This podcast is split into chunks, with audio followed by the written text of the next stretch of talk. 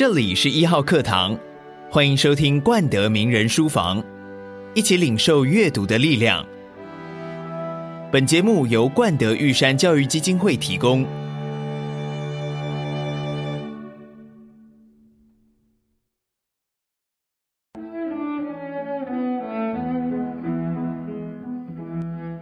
彦博好瘦哦，呃，好像算有一点点胖，啊，这样算有点胖啦。对，对，对，哦，那你跑了二十几年了，其实真正跑步应该算是从高中的时候开始。对，国中的时候有，但是成绩没有很好。对，那时候比较厉害是竞速溜冰。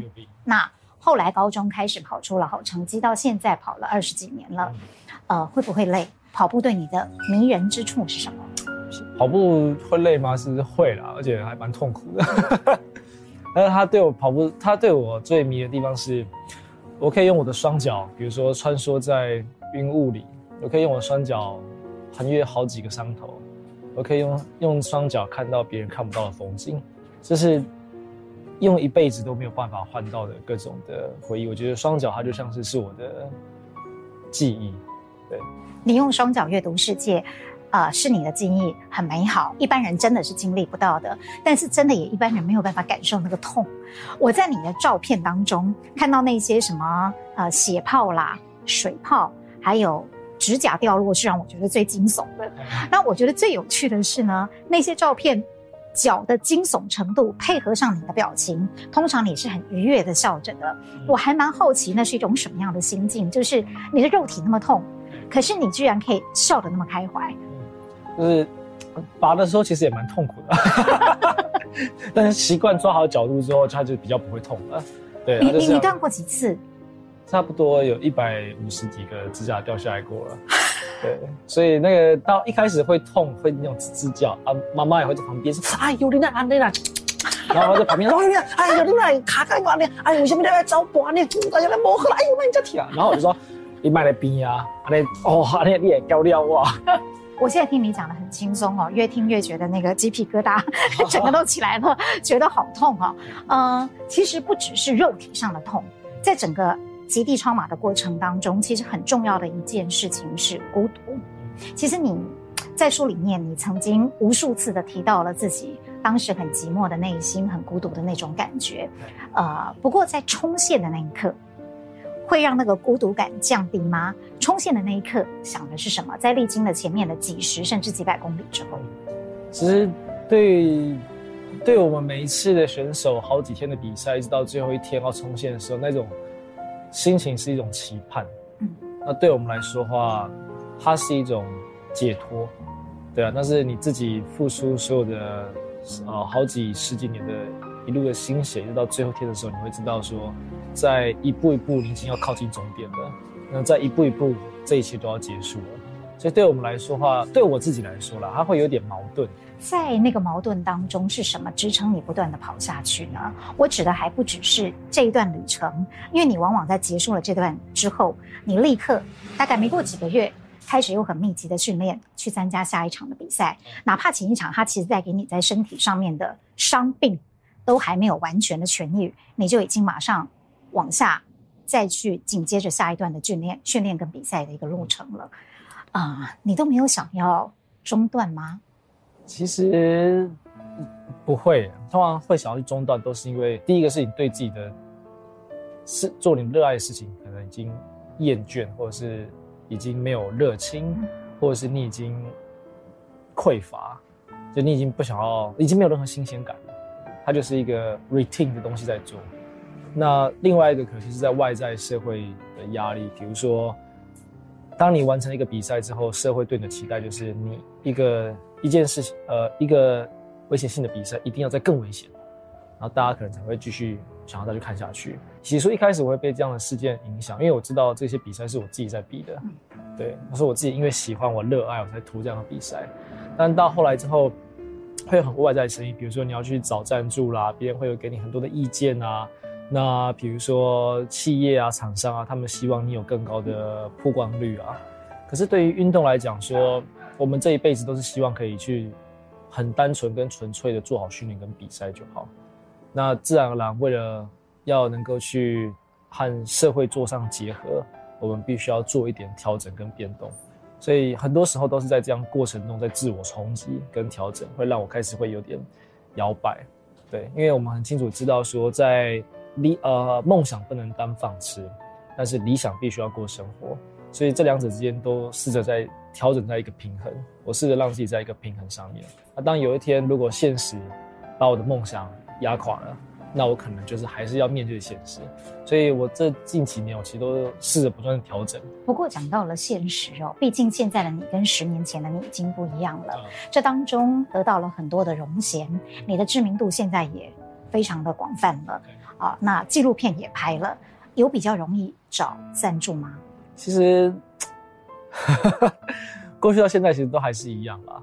对啊，就是嗯，一样困难。对，所以。从一起到现在，就是每一年年底就是要准备明年一整年的赛季，所以在每一年年底我都一样去找赞助，然后我们就一样写企划书、打电话。即便你现在这么有名了，赞助这件事情都还是一个赛前的大压力。对啊，就是在每一年年底跟年初的时候很大的压力。那因为现在其实也有要带小选手，所以基本上就变是知道自己已经不是一个人在跑了，因为看到很多。比如说，在其他国家的选手啊，比如说日本啊，或者是中国啊，或者是在呃那个美国、欧美那边，很多的年轻人一直在上来，那我就觉得说，哎，我是不是应该要去做些什么？你现在用什么样的态度在教他们跑步，或跟他们一起练习？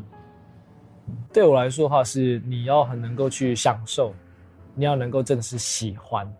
对，那其实从中间过程中训练就可以感受得出来，他是为了要。让更多人去关注他呢，还是在很痛苦的山上的时候，他还是可以用他的看到他的瞳孔是否在发光，看在这个世界的时候，对我来说，去喜爱这件事情，跟能够在大自然中跟长时间自己共处的这样的选手的心态，是我第一个会去希望能够去带给他们的。其实你讲到喜欢很重要，你自己刚开始的时候，很年轻的时候，也是在这样的初衷之下开始去。接受任何的一个挑战的，但是不可否认，这十年间你得到了很多的荣耀，包括了哦最年轻的完赛啦，四大极地总冠军啦，十大杰出青年或者是亚洲第一人等等啊，看到一些呃这么琳琅满目的好成绩出来，这些曾经在你的初衷之内吗？你刚开始跑的时候有想过自己要被人家看到吗？其实没有哎、因为一开始其实去。在大学的时候是马拉松选手，那后来之后，因为大学毕业前我转成是极地超级马拉松，是因为游戏橘子基金会他们刚有一个冒险极光冒险计划，我就报名去参加。那参加完之后，刚好一些前辈也在里面，所以就他们就带我一起去。其实我什么都不懂，但是我很强烈感受到那就是世界，那是我这一辈子最大的冲击感，包含是自己一个人要出国去转机。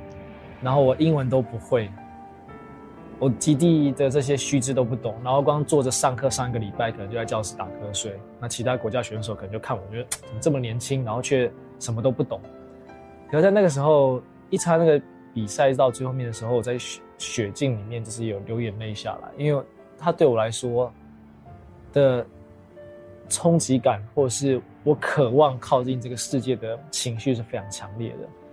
所以在那个时候，我就知道说，我好渴望再去探索，就我好渴望我的人生是不是应该去做些什么。所以在那一刻的时候，我很清楚知道说，这就是我想要去选择的这种心态。所以对你来说，最大的收获是那一切经历过的，而不是那些现在可能你回头来看很具体的名次或者是冠军这些奖牌。嗯。一开始的时候设定，呃，因为选手其实也是要去设定名次的，对啊，因为很现实的，我们并不是跑快乐的就好了，因为很现实是我们要去追求极限跟名次之间，那这就是对于这些专业领域的一个别人对你的看法的跟认同。那到后来之后，拿到这个名次，拼到这个成绩，也算算是对自己在这几年。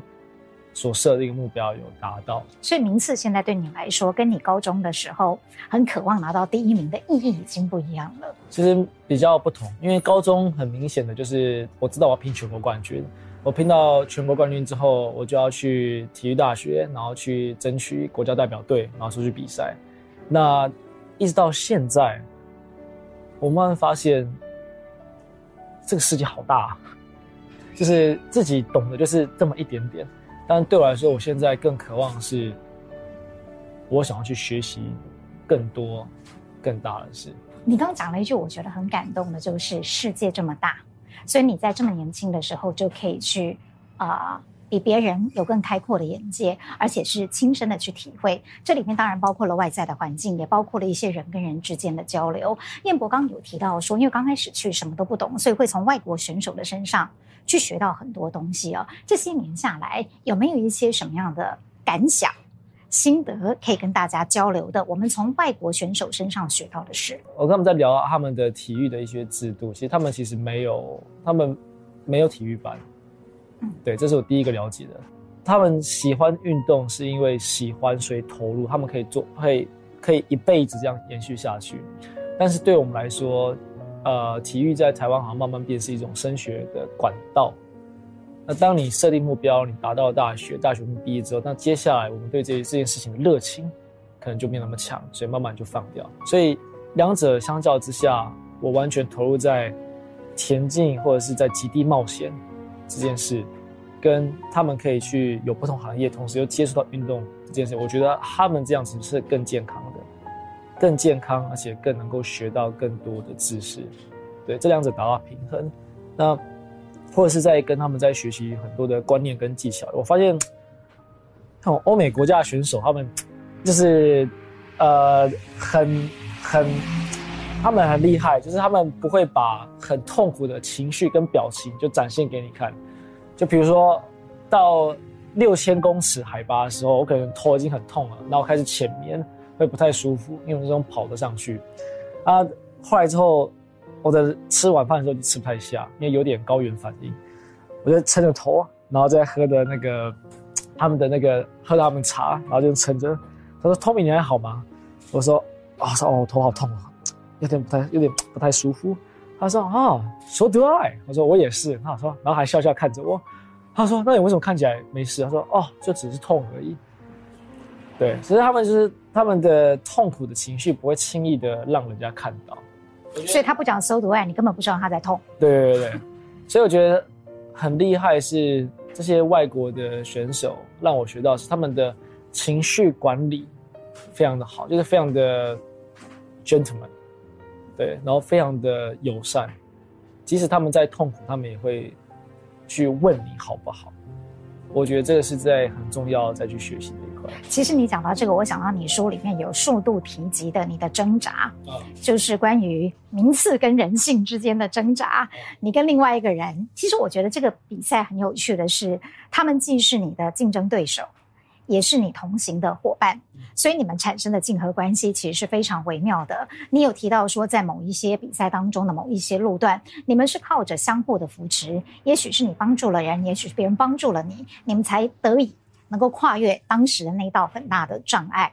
但是有几次，你是为了别人而放弃了你可能更好的名次。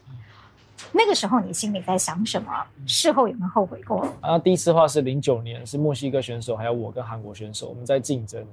那后来之后，我们一起，我跟墨西哥选手一起在跑，我们要去追前面的韩国选手。那我们追到他，我们两个名次就会往上又挤到可以颁奖台的名次。啊，往前跑的时候就发现他突然吐出来，然后开始在地上抖，脸色发白。啊，摸他手的时候已经是变比较冷一点点。他知道说，哎，他有高原反应，可是。他又叫我先跑，没关系。确实，第一场比赛对我来说很重要，因为如果没有好的名次，你回台湾可能就很难去找到赞助的机会。所以那个时候就犹豫了一下，我就往前跑。那往前跑一半，就已经快要追到韩国选手，然后又回来看他还没起来。他说啊，我就回去就也没有多想什么，我就回去，然后拉着他，就说我们今天一起到终点。那到终点之后，其实所有比赛比完，名次是第四，那没有上到颁奖台。可是那个时候，我们结束之后，跟着前几名选手们聊天，我那个时候才在想说，对，呃，我如果昧着自己的良心，没有去帮助其他选手，可是我拼到我要的名次，那回到台湾说，哎，我是第几名，我想这件事情，你可以对外去讲的很华丽，嗯，可是到头来你躲不没办法躲自己一辈子的，对啊。那我觉得，我觉得这世界上没有所谓的适不适合，所谓的好跟不好，那就是只有最适合自己的方式而已。所以第二次的时候也是一样，就是在澳洲。那第一名的西班牙选手很强，他也是之前四大极地的冠军。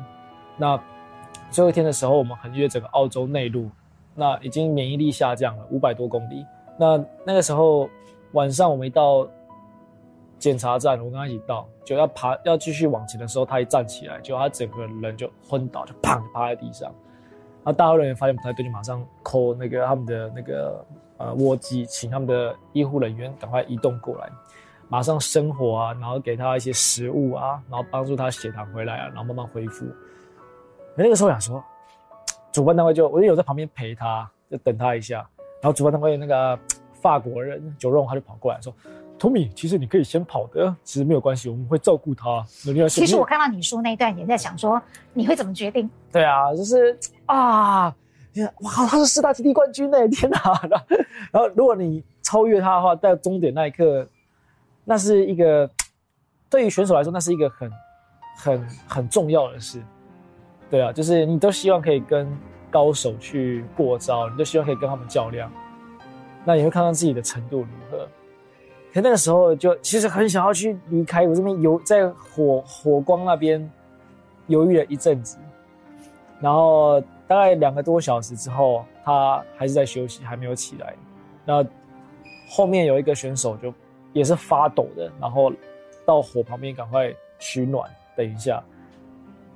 后来就想说，都已经拼到最后一天了，那你拼最后面这十八公里，然后你领先别人，有意义吗？对，因为它并不是像是那种很激烈的这种竞赛，比如说是呃环法的自行车带啊车赛啊几百公里，然后都是强烈竞争，然后冲到终点，因为我们是分好几天。那那一刻，我就还是停下来，然后说：“我们这其他选手在讨论。”那那个冠军选手他也在休息。我说：“不不然，好不容易我们都已经拼到最后一天了，那我们刚才最后一天大家就一起到终点好了。”然后大家就是投票同意嘛。那那个时候我也同意，就是大家最后一天就一起到终点。对我来说，那是很很难抉择的事。可是到头来，我我仔细想了想。我觉得最棒的是参加这样的比赛，你没有违背你的初衷，然后真正重要是你对得起自己。不过客观的来讲，其实十几年来彦博算是也得到了很多，当然你付出了很多。这个得到里面当然包括了有形的成绩，还有很多人对你的鼓励、协助，还有关怀。举个例子来说，我们现在所处的这个空间。就跟你有一些渊源，你写书的过程、创作的过程，其实跟这个空间有一点关系，可不可以聊聊那个过程？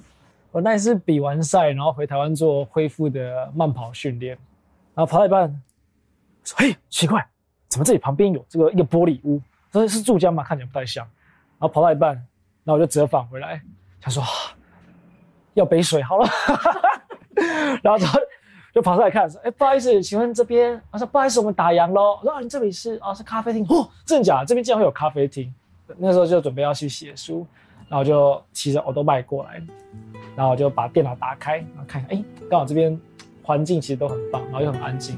就那个时候打开就开始打，就打一打就惨了，就是有点不太礼貌，因为进入状况太久了，忘记已经差不多八，已经九点多十点了，然后就我继续打来吧，他们跑跑过来说：“哎、欸。”呃，你要不要吃晚餐呢、啊？我们要去买水饺。说哈，怎么这么好？然后完了之后就怎么这么好？然后说好。对，我就说好。对，怎么这么好？哦，好啊。啊，有没有问我们说什么时候打烊。然后就打了，然后十点。然后说哦，你结束了。哦哦，对不起，你们几点下班？哦，我们八点。哦，对不起，你怎么不跟我讲？然后后来之后就慢慢变，他们是好朋友这样。然后后来之后，这边就固定是自己的秘密基地，因为觉得自己，因为觉得这边的环境跟大自然跟视野，其实让。我能够能能够去静下来的，所以后来之后就会比较常固定来这边。另外一些周边的人很有趣，还包括了你的纪录片。哎，因为人家说要帮你拍片的时候，你还以为人家是骗子嘛？对不对？那个黄导演，那、哦、后来他们就真的跟着你跑到了南极去了，那也是一段有趣的过程。那是你第一次在呃参加比赛的过程当中，有人一直在跟拍你的。对。那那个到底有人跟拍会是一个助力还是阻力？压力。压力。对，会是一个压力。因为以前都以前的时候会有听到说，哎，比如说在跟企业在聊赞助的时候，他们说，哦，那我们要去跟拍你的比赛，那但是我们赞助你，那你过去所有五年到十年的影像所有著作权跟智慧产权要归我们。说小米母汤，我说因为这个不管用多少钱也买不到的回忆，所以我们就说没有办法。那后来之后又有一个香港的一个导演，就说，哎，那个。哎，Tommy 呀，我们有一个计划哈，是要去那个在中国那边。那你是不是愿意可以，就是让我们去跟拍，我们把它做成是一个商业的案子？然后听一听，说哎，好像还不错哦。然后他说这样子的话，我们也可以帮助你找到那边的这个 sponsor，you know 那个费用，再掺点英文这样。然后我就说哦，呃，想想哎，好像还不错，我们就等消息。到后来之后。才知道他们是要用比赛的东西做成是一个很大的商业的包装，可是运动的精神跟奋斗价值就完全被减少了。后来之后讲说，嗯，好拒绝。后来之后，导演就有一黄导演他们就传简讯来说要去，我们是一个摄影团队，对你的故事很感动，我们要去南极，有整个团队要去南极那边拍摄。我们就看了一下简讯，然后我们就先撤笑一下，哼。诈骗集团吧？那我 calling，南极一张船票多少钱？然后后来之后一去的时候，包括齐柏林导演在那边祈祷，然后还有其他的比较大一些那种制作人，还有黄导演那边，然后我们说，哎呦，那好像是真的，哎，这是真的。可因为他们在旁边拍的时候，我们在比赛的时候都会很专注在当下。当有人一直跟着你的时候，其实会有这个压力在，你会有这个 social media 的一个压力，因为跑步本来就是跟自己的一个竞赛过程。可到后来，我也是这几年一直让自己不断在适应跟调整，就是适应媒体，适适应社会，适应调整跟共存。那奋斗过程不去不去记录下来也很可惜。那努力的过程也希望能够去鼓励更多人。所以对我来说的话，都是一直在调整自己。其实这么多年呢、哦，挑战极地，你会去的地方大概都是一般人不太会去的地方。好，嗯、呃，我们在这边特别帮燕博做了一张地图，这个是你曾经跑过的一些世界的足迹。是。你我们没有标错嘛，对不对？哎，没有没有没有。好，但是我比较好奇的是，这里面有哪一个地方是你最怀念，或者是现在如果给你一个选择的机会要重回，你会想要回到哪里？最想重回的地方哦，最想重回的话，比如说应该是，应该是哎，纳米比亚吧。所以我到我们到那边比完赛的时候，我跟一个美国选手还有其他国家选手，我们就自驾比完赛，因为没办法马上搭飞机，搭飞机机舱一加压，我们发炎的地方就会受伤更严重，会恢复比较久。那我们就一起在一个那个农舍去住，然后慢慢去做恢复训练。就他说他们是一个农场，是一个白人开的。那农场他说，我们说，哎，农场我们这边如果能够去慢跑，做一些体能，大概可以多远？他说，哦，你说我们后面这边的这个，呃，出门之后左转之后绕一圈，大概要绕大概大概四十分钟。说，哈，你的地大有多大？农场。然后他就说，不过你要小心动物。我说，哦，好。就我们跑到一半，他家后面有六只长颈鹿，然后还有大概大概大概五十几只剑羚。我说，哇，你们家是小型的国家公园吗？然后就我们跑到一半，这样跳过去。就是我们所看到的动物，不是被关在栅栏里面的，并不是我们看到动物园一样，它们是很自然的在草原上奔跑。那那个时候，你感受到人跟环境还有生命共存的一个平衡。大自然让彦博学会了很多，但是也曾经给你很多痛苦的考验。啊、呃，尤其是你曾经有一本书，你花了很大的篇幅在写加拿大。育空七百公里的那场比赛。哦，我觉得惊心动魄，而且几乎是占了你那一本书当中，呃，将近二分之一的篇幅，甚至于那之后你有一些幽闭恐惧症的状况，呃，现在已经完全好了，你已经释怀了吗？嗯，那场比赛啊是太痛苦了，而且我目前比过最长的一场比赛啦。那他也被就是美国时代杂志还有 BBC 评为是 Top Ten in 呃 Endurance Race 世界十大耐力赛事项目之一。地球上最痛苦的竞赛。对，十大耐力赛之一。那比较难是因为你要一个人，然后拖着所有的装备，然后用雪橇，然后拉着就横越整个七百公里，从加拿大的育空河，然后一直靠近到阿拉斯加的 Dawson City。我觉得最可怕的是转变的时候，就是人没有办法去适应。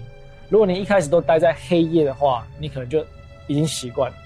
可是当那个恐惧来的时候，是可能三天都没有任何人，那你会开始有点恶心跟呕吐感，因为你的跑、你的防水的跑鞋跟你的手杖在摩擦雪地时，就是咔咔咔咔咔咔，所以那个声音不断的重复，不断重复，你逃不开，你也离不掉。你唯一能够把这个声音停停止下来的时候，就是你停止，你不比，停止下来。我有试过，就是太恶心了，恶心到我想吐，因为二十四小时一重复轮轮回，咔咔咔，说天哪，停止这一切，那个太太不舒服了。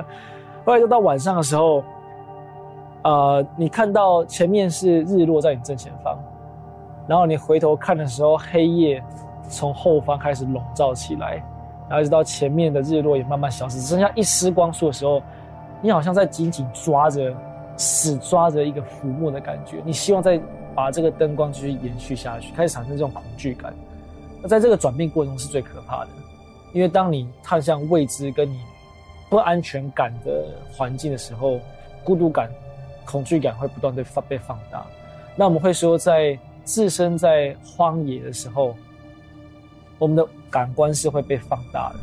比如说像这样子，咯一声，可能我们就觉得说，哦，那是风声。可是当你一个人置身在冰河上面，听到这种唰。或者是夸那个就有我了，有 你就开始会很紧张，然后说那是动物吗还是什么？就即使不是动物，其实是风，你也会觉得很可怕。可是这就是一种人的一种调性的一种适应期。当你适应这个黑夜，开启头灯之后，你会开始想要一直往前跑，因为你知道后方是黑夜，前面还有一点点光，所以那就是一种挣扎，需要快点移动到有光的地方。可其实什么都没有。那当你把头灯关掉睡觉的时候，你会伸手不见五指。那有时候你也不知道在哪里，所以当你可能睡两个小时，起来就要马上去比赛的时候，你眼睛张开，你会根本有时候会时间会错乱，你不知道你在哪里，所以你会开始在里面大叫，你会找不到拉链，会找不到头灯的时候，梦跟现实你会分不清楚。经历那么啊、漫长跟痛苦的过程之后。啊，燕伯觉得收获是什么？人在历经了那么样呃不可思议的艰难之后，到底对一个人最大的启发是什么呢？我觉得是意识吧，对啊，因为比如说意识的话，我们能不能够去感觉到自己？我这样会讲太讲佛经啊，就是嗯，在比赛的时候，你就是大自然。你看到石头是矿物质，你看到树，它有维生素，你看到土壤，它都是跟我们生命的基本的构造是相关的。所以，当我们在比赛的时候，你会为什么会有如此贴近这种感受？我们会讲说，像嗯，佛教也会讲说，我们只是借用肉体，但是我们有意识。当肉体结束之后，你意识你会不知道去哪里。所以我们在比赛的时候是感受到是这种意识，因为我们在市区没办法感受到意识，是因为我们有外在太多让我们去分心的东西，没办法让我们进去自己，所以我们只能够闭上眼的时候跟自己去对话。可是当在比赛的时候，你完全进到身体里面那种感受是，你嘴巴没有说任何一句话，可是你的大脑跟你的对话。是如此深刻的，在你身体跟耳朵里不断的进行，你听得到你在想什么，然后你知道你在说什么。那，你看到你自己的手可能在比赛，在百倍，可是一次又一次的过程中，那就是意识。我觉得那就是一种，我们会说是跑步的一种修行跟艺术，对，所以。这也是为什么我们这么融入跟喜欢在这里头的原因是，你可以深刻去感受到自己的这种存在，不是由外而内，而是从里面慢慢推向到外。这个我的确觉得呃很难得，特别是在像你这样的一个年龄这样的一个成长过程的人身上，因为彦博看起来是很青春阳光跟快乐的，但你的文字其实非常的陈彦博。我自己觉得，就是我可能前一段才看到你用很呃忧郁。或者是苍凉的心情在形容什么？下一刻可能是感动于大自然的美好，但是翻过去一页呢，你就会用很年轻人像你的年纪一样很调笑的一些字眼去讲说你在野地里面，在集里面所遇到了一些生理障碍、排泄啦 等等之类的，然后也会有很多口语化的一些写作方式。能不能跟我们聊一下你这么特殊的创作过程？很多人会说：“哎、欸，那个。”怎么去把记忆这么深刻，就把东西都记起来？对，这也是我正想问你的问题。因为有时候你把比赛的过程真的是巨细靡遗的，甚至于在哪一个片段，那个时候你在想什么？你怎么跟自己对话？甚至你怎么跟自然对话？你怎么会记得呢？因为出国一趟就还太贵了。可能机票啊、报名费啊，然后还有装备啊、摄影师啊、保险啊，一大堆、就是。用到极致的，对。对，就是已经是那个费用整个炸开，说哇、哦，这这母汤母汤不得了，不能浪费。所以我出去比赛的时候，都会自己会带一台小台的相机，然后在我很痛苦的时候会录下来，或在很难的路段，赶快带一下就收起来，准备要去技术性的路段。那呃，我自己每一天到终点的时候，我如果我会赶快拿。比赛地图跟一支笔，啊，用铅笔有时候会比较好，因为有时候在零下四十几度的时候，原子笔的那个笔芯会没办法写出，那会结冻，所以用用用笔写。在很痛苦的时候，就赶快写下今天在什么路段几公里发生什么事情，然后怎么过去的，叭叭叭，然后可能会写到睡着。那如果已经完全没有体力的话，我就直接开摄影机说今天啊好累哦，什么什么叭叭，然后就关掉这样子。那就帮助我自己做记忆。啊，其实这是一个好习惯，是从高中的时候开始培养的嘛？因为你提到高中的时候，教练要求你们每天要写运动日志，然后只有你一个人每次都把它写得非常的满。哎，啊，你是从那个时候开始培养起用文字记录心情的习惯吗？呃，算吧，因为以前也没有写日记。那高中的时候，教练都会告诉我们，我们要发宣日记。呃，天气怎么样啊？几月几号啊？训练课表是什么？训练心得啊？训练心得大概只有十行啊。有一些选手就，比如说我写的时候，一开始说啊，今天早我都我都会打，我都会写今天早上起床状况怎么样。然后有时候教练就会跟我讲说，你可以不用从早上起床就开始写，一直写写到我要睡觉这样。我就很习惯会开始越来越写的越来越仔细，教练也越来越。痛哭，教练越来越紧张。我叫你写十行，你为什么写一百行？对对对，我就开始写，开始形容到很很仔细，所以应该是高中的时候，那个时候开始练习的。对，所以其实算是有练过的一个写作能力。但练写作能力的过程当中，其实前端的阅读的培养是很重要的。你大概是从什么时候开始会有习惯性的阅读呢？哦，应该是从。呃，国中是念第一本书，可是后来就没有继续再看。那一直到开始跑极地超级马拉松之后，对我对世界开始产生好奇，然后也对于冒险或者是这个长征开始有很大好奇心。你很喜欢那一类的书籍？对对对对，我很喜欢看一个人如何去准备，然后面对未知跟恐惧，他如何去调试自己，所发生各种的事，比如说有爬山，有海上求生的。或者是非洲童兵的故事，在狮子山共和国，可是，在那透过文字的时候，我我自己会能够去很很，就是我自己会去想象这样的画面，所以透过阅读也让我去激发我自己的一些想象能力。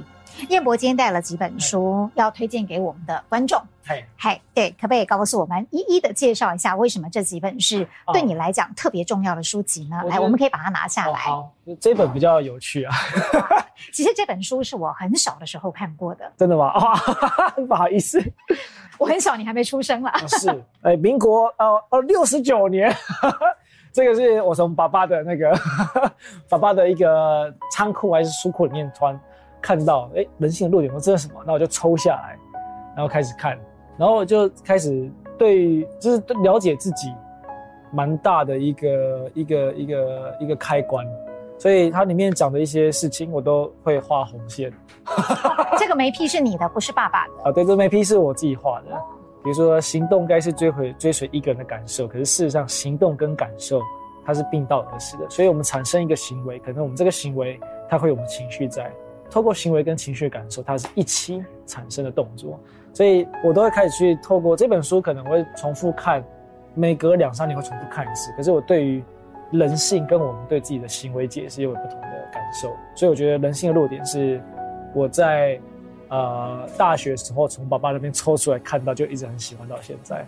再来的话，像是呃，身为台湾人，不可不知台湾事啊，小熊。除了历史之外，那相信大家知道前面都很知道安南小熊这些故事。那黄美秀老师是台湾在研究呃台湾黑熊的专家的领域的权威，所以那时候也有写信给黄美秀老师，然后跟黄美秀老师讲说。我有看过野生的黑熊。我之前在跟一个外国的纽西兰选手露什，我们一起在伊达那边训练，然后已经跑了很深山三两三个多小时，突然间我们就听到咔一声，然后那个时候我们俩就停住不动，然后从头往前看，突然间就有一只熊应该在抓鱼，突然间就回头起来，然后这样看我们，就往前一小步看的时候，它突然间就看我们一下，然后都不动，然后就沿着。西边，然后就这样跑走，我就看他这样离去。他一离开之后，我们两个就在山上大叫，说：“你看到了吗？” 就那一刻是我第一次看到野生台湾黑熊。然后那个黄明秀老师说我们很幸运，因为几乎生台湾人很少人亲眼看到野生的黑熊，而且那么近距离哦。对，我觉我觉得这才是真正最重要的生命教育。我觉得燕博这句话讲得太棒了，生活里的生命教育是不应该是书本上的。对，是，嗨，然后或者是 为什么突然变日本人啊？啊啊是哦嗨啊，哦是 啊，比如说像是哦有一本书，我觉得看得我真的很我很感动，比如说像是漂流，那我自己看完书都会就是稍微折一下，然后有折起来的地方，通常都会都会就是画一些自己喜欢的重点，比如说就是像。人家会说寂寞到一刻，寂寞到最后它会变什么感觉，或是你置身在大自然中到最后一刻它是什么样的感受？那我可能就是讲无常，那无常可能就是永恒。那我觉得他这一句话解释的很棒，他就是在你很痛苦的时候，或是在无常的状况下，你可以去编织自己的一个世界，那是属于你自己的解释，属于你自己的理性。所以他这边就有讲说，不痛不渴不绝望不寂寞的每一刻，那就是当下。在当下，你什么都感受不到，那就是无常，为自己编织一个世界。所以这本在讲的漂流，就是他从海上事故发生之后，他一个人在海上七十六天，啊，七十六天他跟自己独处，如何去修补他的呃这个这个求救艇，然后他怎么去捕鱼，怎么样在快要自杀的时候坚持下来。所以这本书也带给我很深的一个一个体验。那我们每一次在名人书房，总是会希望受访者跟我们聊一聊他的。阅读经验之外，以及他认为阅读对他的人生意义是什么？所以我们现在要考试了。啊、呃，就是如果我们要用最简单的几句话来形容阅读，你会怎么说？阅读是世界，当你看到世界，你就会找到自己。跑了十几年了，呃，你的梦想算不算完成了？你觉得？其实梦想，它算是到。检查站而已。对，因为我的梦想是，我就跟比赛一样，我有好几个检查站，这才是终点。但我觉得终点，也许永远都到不了。啊，那我只是到了一个检查站，稍微休息一下，然后我要继续再往下一个靠近终点的里程去出发。对。那你现在已经完成了很多很重要的赛事了，像你之前所给自己设定的五年。七大洲八大战，到后来四大基地拿了总冠军。那接下来，你如果认为现在只是一个检查站的话，那接下来要跑到哪里去呢？尤其是十几年下来，从当年的二十几岁年轻小伙子，现在也呃迈过三十了。我还是要很俗气的问你，会设定让自己跑到几岁？以前我想过大概三十五岁，比如现在三十三。那当我讲出这句话的时候，被其他国家选手跟教练 念了一顿。呃，他们就跟我讲说，如果你还很快乐的话，做这件事是快乐，那就继续。那如果有一天你不快乐，this is it，就是这就停止了，你就该停了。那时候我才知道说，哦，原来跑步就是这么自然的事情，不要为自己去设限。特别是又回到可能记忆回到你书里面的一些文字叙述，包括了刚开始的时候第一次打了一百通电话找赞助，然后被拒绝了一百次，啊、呃，包括了很多这些看起来很琐碎，如今很琐碎，在当时可能是呃很挣扎的一些过程，甚至包括了你不容易找到类似的极地训练环境，所以大卖场的烘焙区、冷冻库，还有一个那个是防灾教育馆。的暴风体验区也有你的足迹，你通通都去了。台湾的运动员真的是很辛苦的。身为一个过来人，你现在会有什么样的建议跟期待？嗯，其实首先第一个，我会不希望呃运动员我们自己啊去抱怨。当然我以前也有抱怨过，比如说找赞助找不到啊，然后或是得不到外界支持的时候，报名费要跟人家借的时候，实那种会产生很大负面情绪，所以。到头来，我第一个跟自己，然后去反思想的是，我们为什么要去抱怨？因为抱怨是因为我把我过去的时间都浪费掉了，所以我没有去学习电脑的各种简报能力，我没有去学习我怎么去沟通。我遇到最大的困难在一开始的时候是，一去，然后可能老板就这样坐着，然后或者是其他的经历，然后说啊，不好意思，我们燕博，我们只有五分钟，我们马上就要去下一个开会了。啊，谢谢谢谢，五分钟我怎么讲出？企业的 proposal 给他们看，所以一次又一次练习，才发现说我不会讲话，因为我不会讲话，我不知道怎么收尾，我不知道怎么起承转合，我不知道把怎么把故事的感动去带出来，所以那个时候就是只能抱怨说自己没有好好去学习。这时候就必须要提到是运动的价值，运动的价值跟运动文化，其实在台湾还并没有完全去建立起来。那也会是你接下来的另外一个梦想目标吗？对，我希望可以把运动的文化跟价值能够去慢慢的去带起来，那是有系统性的去能够去让运动员是能够被受到肯定跟支持的。梦想不应该被怜悯，不应该我们社会角度不应该觉得说运动员好可怜，我们要帮助他。我希望可以下次换成是另外一种角度，是运动员好值得大家肯定跟关注，而不是运动员好可怜。那最后我我想问彦博的是，至少这一路走来，虽然有好多辛苦的地方，你也遇到了很多鼓励跟扶持你的人，不管在精神上或者是实质上的赞助。现在的你想对他们说什么？其实心里都是由衷的感谢，那感谢可以让我做自己。做自己，能够做爱做的事，去执行我所热爱的梦想。那我希望支持我，或者是跟着我一起经历过这些岁月、这些苦处、这些痛苦、这些荣耀的朋友，也能够去可以去让自己的人生去。